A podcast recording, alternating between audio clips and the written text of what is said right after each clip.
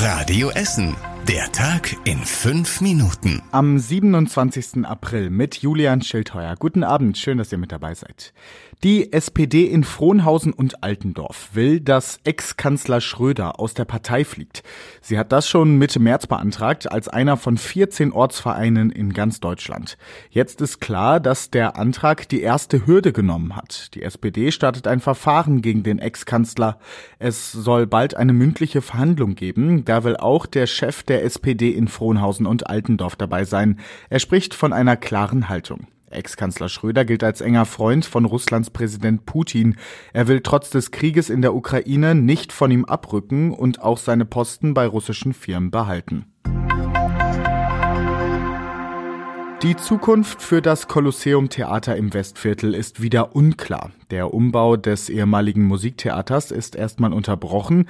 Das liegt unter anderem an den hohen Baukosten gerade, sagt die RAG Stiftung. Sie wollte das Kolosseum eigentlich zu einem Zentrum für Start-ups umbauen. Ob das so bleibt, ist unklar. Es wird über alternative Nutzungsmöglichkeiten beraten, heißt es. Das Zentrum für Start-ups gibt es aber trotzdem schon. Es ist vor ein paar Wochen in den Funke-Turm schräg gegenübergezogen. Dort arbeiten unter anderem junge Firmen, Geldgeber und Wissenschaftler zusammen. An der Prinz-Friedrich-Straße in Kupferdreh sind weitere Hochwasserschäden entdeckt worden. Dort hat der Dalbach zwei weitere Bereiche unterspült. Die müssen jetzt abgesichert werden. Das passiert sehr vorsichtig, weil die Flächen möglicherweise instabil sind. Nach dem Hochwasser im Sommer war an der Prinz-Friedrich-Straße in Kupferdreh ein Tanklaster in den Boden eingesunken, weil der Dalbach die Fläche unterspült hatte. Seitdem wird dort gebaut. Ende des Jahres sollen die Arbeiten fertig sein. Außerdem wird der Dalbach in Kupferdreh Kupferdreh jetzt offengelegt und soll dann nicht mehr unterirdisch fließen. An einer anderen Stelle sind lange Bauarbeiten jetzt fast fertig geworden. Das Stauwehr am Baldeneysee ist nämlich fast fertig. Es ist 90 Jahre alt. Deshalb wurde unter anderem Rost entfernt, neue Farbe aufgetragen und die Technik modernisiert. Am Wochenende können die Schiffe der Weißen Flotte das erste Mal wieder vom Baldeneysee in Richtung Kettwig fahren. Die Gerüste am Stauwehr bleiben aber noch stehen, sagt der Ruhrverband, denn an einer der drei großen Walzen, die das Wasser zurückhalten, wird noch gearbeitet. Bis zum Herbst soll dann alles fertig sein. Auf Zeche Zollverein soll es in den nächsten Jahren viel Neues geben. Unter anderem könnte dort das Bundesfotozentrum entstehen. Aktuell gibt es darüber aber noch Streit mit Düsseldorf, weil die das Zentrum auch haben wollen.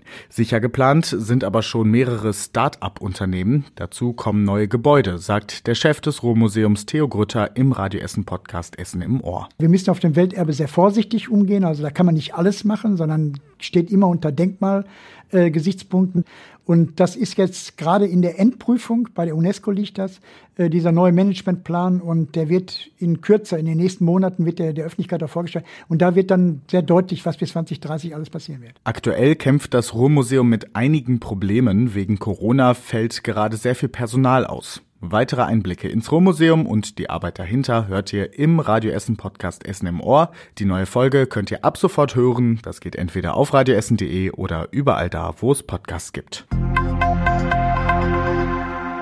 Bei uns in Essen versucht sich der nächste Anbieter von Elektro-Leihrollern. Ab sofort stehen unter anderem in Rüttenscheid, Huttrop und Bergerhausen die grünen Roller von Bolt. Die Firma verspricht etwas gegen herumfliegende Roller zu unternehmen. Sensoren melden, wenn ein Roller umgekippt ist. Das Team will sie dann wieder aufstellen. Bolt ist mittlerweile der fünfte Anbieter von Elektrorollern, der bei uns in Essen auftaucht. Die Leihroller von Bird gab es nicht besonders lang. Zuletzt hat auch Spin bei uns aufgegeben, weil der Wettbewerb zu groß ist. Und das war überregional wichtig. In Deutschland wird weiter über die Lieferung schwerer Waffen an die Ukraine diskutiert. Außenministerin Baerbock hat die geplante Lieferung von Panzern an die Ukraine verteidigt. Die Entscheidung sei richtig, weil man sonst der Ukraine hätte sagen müssen, dass sie alleine kämpfen solle. Auch die Union will diese Lieferungen jetzt unterstützen, hat sie angekündigt. Morgen sollen die Waffenlieferungen im Bundestag beschlossen werden. Und zum Schluss der Blick aufs Wetter. In der Nacht sind kaum noch Wolken am Himmel. Es bleibt auch die ganze Zeit trocken in Ger Scherschede und Heidhausen. Es wird aber wieder kälter, bei Temperaturen um die 5 Grad. Morgen geht es dann sonnig weiter, kein Regen in Sicht und wir bekommen bis zu 19 Grad. Auch zum Wochenende bleibt es trocken, es ziehen aber ein paar mehr Wolken auf. Alle Nachrichten aus Essen könnt ihr jederzeit nachlesen. Geht online auf radioessen.de. Ich bin Julian Schildheuer und wünsche euch jetzt erstmal einen schönen Abend. Das war der Tag in fünf Minuten. Diesen und alle weiteren Radio Essen Podcasts findet ihr auf radioessen.de und überall da, wo es Podcasts gibt.